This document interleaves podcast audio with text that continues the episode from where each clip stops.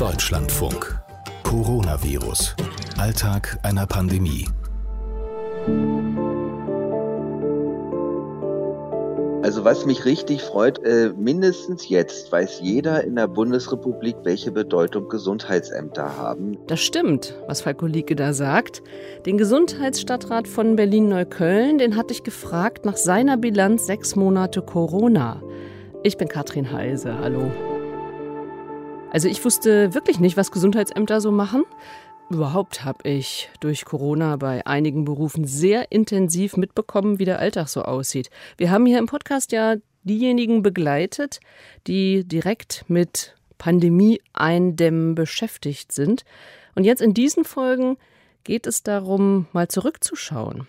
Heute sind Falko Lieke und Dorothea Störritter dran. Sie ist Landrätin im Breisgau, direkt an der Grenze zu Frankreich. Und ich wollte, dass sie mal beschreibt, wie sich ihre Arbeit verändert hat. Ich war bisher schon, äh, glaube ich, sehr ambitioniert unterwegs und habe immer turbulente Zeiten äh, auch erlebt, Herausforderungen bestehen dürfen.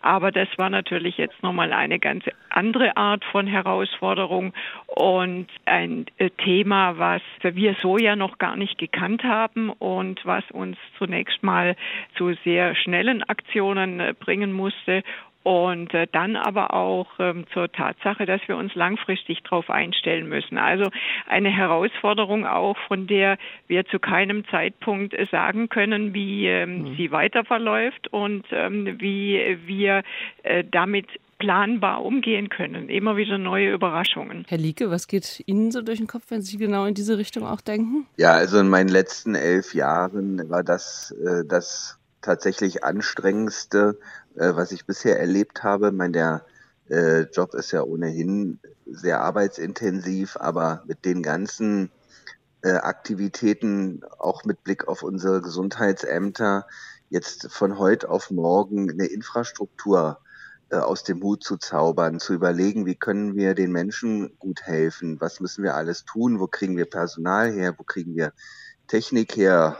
Wo kriegen wir SIM-Karten her? Also ganz mhm. banale Dinge, die plötzlich äh, zum großen Problem werden, sind, sind einfach zu erledigen. Und dank wirklich hoch engagierter Kolleginnen und Kollegen haben wir es halbwegs auch im Griff und äh, leisten die Arbeit an den Hotlines, auch im Abstrichzentrum. Von daher äh, bin ich da, ich sag mal, im Rahmen der Pandemie eigentlich recht zufrieden, äh, wie es derzeit läuft. Und das ist aber im Vergleich zu allen Anforderungen, die man in den vergangenen Jahren hatte, schon eine Extremsituation. Das, was Herr Lieke eben angesprochen hat, Frau Störritter, das ist ja auch immer wieder Ihr Thema gewesen, das ganze halbe Jahr über die Leute mitnehmen. Also ob das jetzt die Bevölkerung ist oder aber die, die eigenen Mitarbeiter. Genau, das, was Herr Lieke geschildert hat, das war hier natürlich und ist auch weiterhin genau die Aufgabe meines ähm, Dezernenten äh, des äh, Gesundheitsamtes. Und ich kann auch nur sagen, ich habe also allergrößten Respekt vor dem, dem, was die Gesundheitsämter da in Kürze auch äh, leisten mussten, immer noch leisten müssen. Und meine Aufgabe hier war es äh, natürlich, das zu beobachten, auch zu unterstützen, aber mehr als Personal aus der Verwaltung rüber zu schieben, sozusagen, ähm, war mein aktiver Beitrag da nicht. Ich hatte dann das, ähm, was Sie angesprochen haben, äh, insbesondere für, für die Vernetzung und für den Zusammenhalt in dieser Pandemie zu sorgen und ähm, vor allem dann eben auch auf der politischen Ebene die, die mhm. unterschiedlichsten Anliegen vorwärts zu bringen. Am Ende natürlich für mich ganz klar Ausschlaggebend war die gute Arbeit in den Gesundheitsämtern. Und wenn das nicht funktioniert hätte, dann hätte ich äh, politisch noch lange agieren können und äh, nichts wäre rausgekommen. Ja, ohne die Leute mitzunehmen, eben auf Seiten der Bevölkerung oder eben im Mitarbeiterstab, äh, ja. lässt sich da einfach überhaupt nichts machen. Vor allem muss man sie auch mitnehmen, wenn es sehr, sehr schwere Entscheidungen zu treffen gilt. Frau Störritter, ich erinnere mich nämlich noch ziemlich gut daran, wie Sie uns hier geschildert haben, mit welchem Gefühl Sie die Grenze zu Frankreich geschlossen haben. War das so ein, so ein Symbol für, was in dieser Pandemie häufig passiert, so ein Kampf von zwei Seelen? Also man kann es eigentlich, ja, man kann es auch nicht wirklich richtig richtig machen. Genau, also man kann es am Ende gibt es immer äh, zwei Seiten einer Medaille und gravierend äh, war es natürlich für uns, dass hier die grenzüberschreitende Zusammenarbeit nach Frankreich äh, betroffen war. Das ist bis heute noch nicht ganz ausgestanden. Ich habe mich auch noch mal mit Kollegen unterhalten. Also da sind auf der menschlichen Ebene natürlich dann schon Dinge passiert, die die Menschen nicht mehr verstanden haben. Also Franzosen konnten noch zum Arbeiten zu uns kommen, aber durften dann nicht mehr einkaufen. Also das hat sich dann gezeigt, äh, das war natürlich die wahnsinnig wichtige Entscheidung, dass wir zunächst mal hier stoppen müssen. Der Einfluss kam ja übers Elsass bei uns und äh, dann aber das zu regulieren, so dass auch die Menschen mitgehen konnten auf beiden Seiten, das war ähm, extrem schwierig, zumal ja auch die Wirtschaft noch involviert war mit Arbeitsplätzen. Und ähm, da gab es natürlich ständig Pro und Contra für jede Entscheidung. Aber nichtsdestotrotz, die Entscheidungen mussten täglich gefällt werden. Herr Lieke, Sie mussten ganz viel liegen lassen in Ihrem Bereich. Ja, das war die Notwendigkeit. Also unabhängig davon, dass wir natürlich übers Jugendamt, ich bin der Dezernent für Jugend und Gesundheit, versucht haben, Kontakt zu den Kindern und Jugendlichen zu halten, halt über soziale Medien, über den direkten Telefonkontakt äh, was natürlich alles suboptimal ist, da sind wir uns auch einig, ähm, sind die Hauptaufgaben in meinem Gesundheitsamt quasi derzeit völlig außen vor und das nach wie vor. Das ganze Thema Schuleingangsuntersuchung, also sind die Kinder schulfähig, äh, das ganze Thema der Präventionsarbeit, ähm, Hausbesuche, Beratung von Familien, Angebote für Familien ähm, im gesundheitlichen Workshops, äh, Trainings und so weiter. Das findet alles derzeit gar nicht statt. Wir machen äh, nur das absolut Notwendigste im Bereich Kinderschutz und in der sozialpsychiatrischen Versorgung. Und äh, mich schmerzt es schon, dass wir die wichtige Arbeit der Prävention derzeit gar nicht machen können. Und das wird sich auch, denke ich mal, vielleicht nicht sofort, aber in den nächsten Monaten oder vielleicht auch erst Jahren deutlich machen, was das für Konsequenzen hat.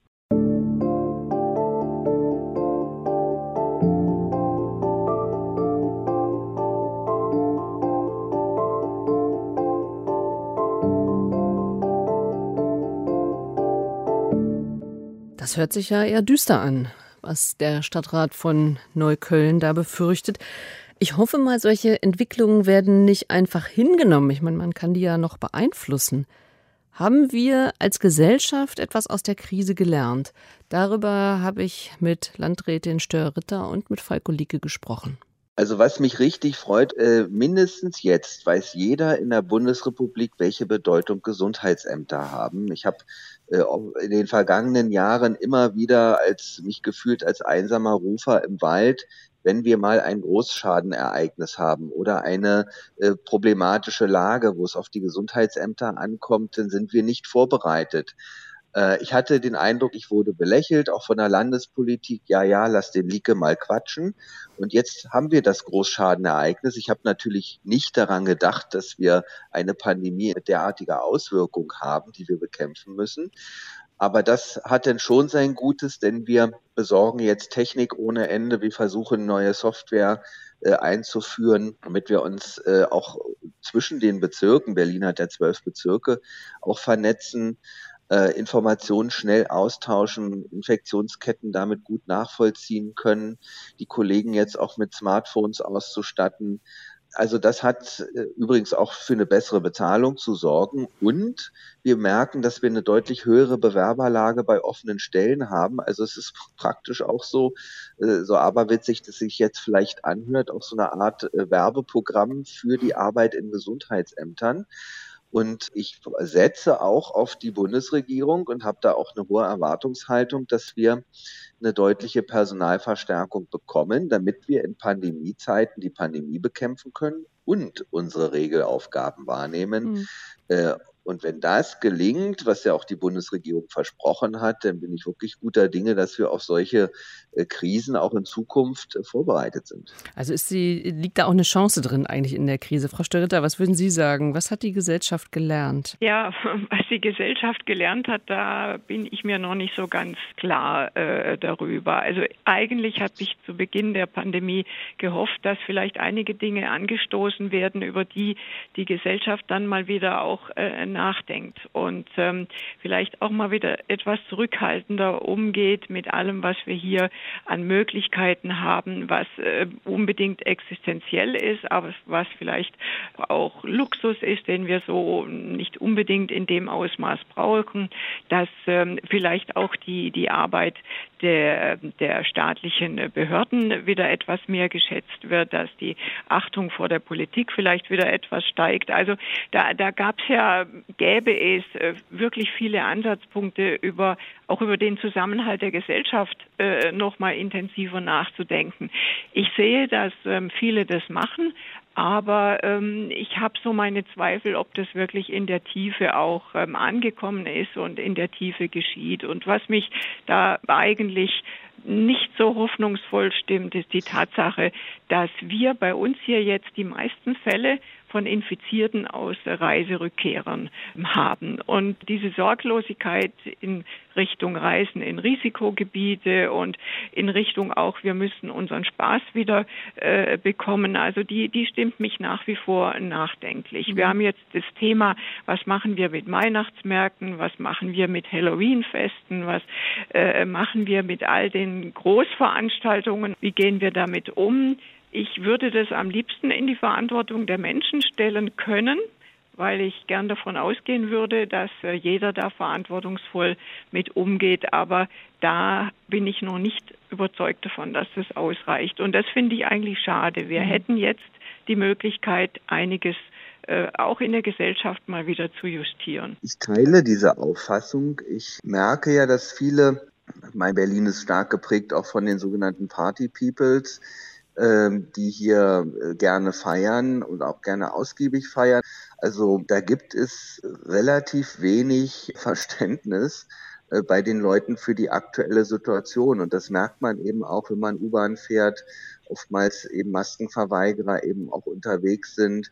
Ich merke das aber auch auf Feierlichkeiten, auch im Umfeld, dass viele immer sorgloser mit der Pandemie umgehen und mit den Ansteckungs Möglichkeiten und das besorgt mich schon. Aber auch die gesellschaftspolitische Diskussion, auch das, was, was ist uns eigentlich wichtig, was auch uns in der Demokratie wichtig, ähm, das geht mir tatsächlich bei vielen, fällt bei vielen hinten runter. Also auch eine gewisse Enttäuschung. Ja, absolut. Denn ich sage mal, gerade in Krisenzeiten zeigt sich, wie eng eine Gesellschaft zusammensteht und auch an andere denkt und Hilfeleistung gibt es gibt unheimlich viele Menschen, die so äh, verantwortungsbewusst sind und auch äh, übers Ehrenamt oder auch über äh, ihr Engagement in der Gesellschaft tätig sind. Aber viele sind sehr sorglos und die interessiert das alles nicht, denken nur an sich.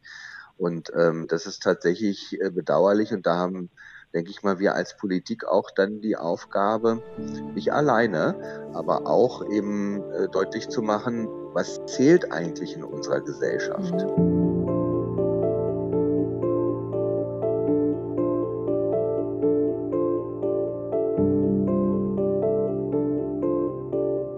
Was mir hier im Podcast immer auffällt, die Gesprächspartner sind sehr ehrlich. Also jedenfalls habe ich den Eindruck, die haben von ihren Enttäuschungen erzählt, von ihren Unsicherheiten.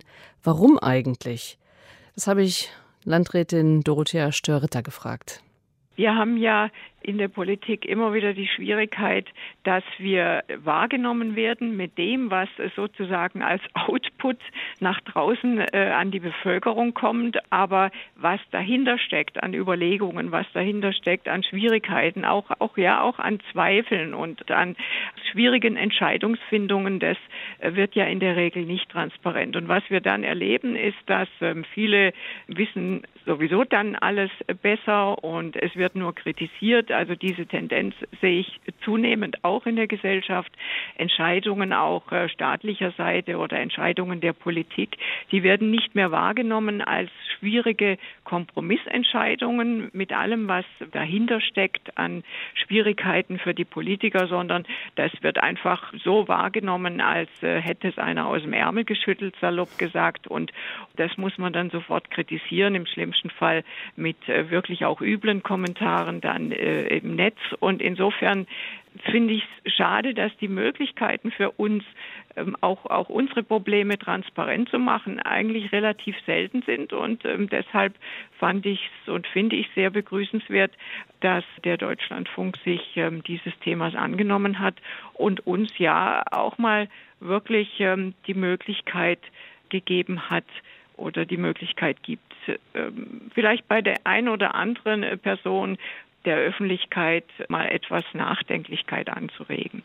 Ja, auf jeden Fall. Das Wichtigste, was wir tun können derzeit, ist aufzuklären, zu informieren, die Bevölkerung auch äh, auf die Gefahren, aber auch auf die Möglichkeiten, was geht und was geht nicht, hinzuweisen. Das ist einer der ganz, ganz wichtigen Punkte. Da besteht auch nach wie vor große Verunsicherung. Deshalb ist das Thema Reden, Informieren, Öffentlichkeitsarbeit machen, auch über soziale Medien, auch natürlich übers Radio und über Podcasts. Deshalb bin ich auch unheimlich dankbar für diese Möglichkeit auch einfach mal zu erklären mit ein bisschen Hintergrund, wo liegen denn unsere Probleme? Denn viele Menschen haben die Erwartungshaltung, ja, warum kommt die Politik nicht aus dem Pott? Äh, warum passiert dieses und jenes nicht schnell genug? Und da hat man denn eine gute Chance, auch mal darzulegen, ja, was sind unsere Rahmenbedingungen, unter denen wir arbeiten müssen? die oftmals belächelten Mitarbeiter im öffentlichen Dienst, die immer nie was auf die Reihe kriegen, haben hier Gigantisches geleistet und da bin ich auch richtig stolz drauf. Das Geleistete mal darstellen, das können hier im Podcast aber natürlich nicht nur Politiker und Politikerinnen, sondern auch die, die in Pflege und Krankenhaus arbeiten.